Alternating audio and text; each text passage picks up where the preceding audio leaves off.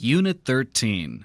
The sound of split vowel pair I with silent E.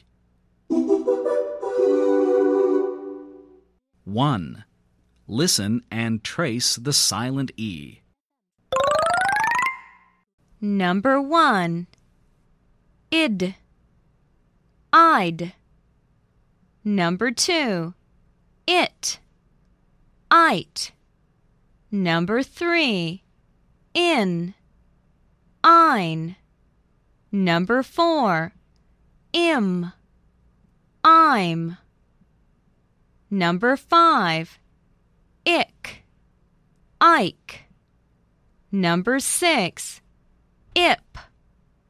Ipe. Number seven. Iv. I've. Number eight. If. I've. Number nine.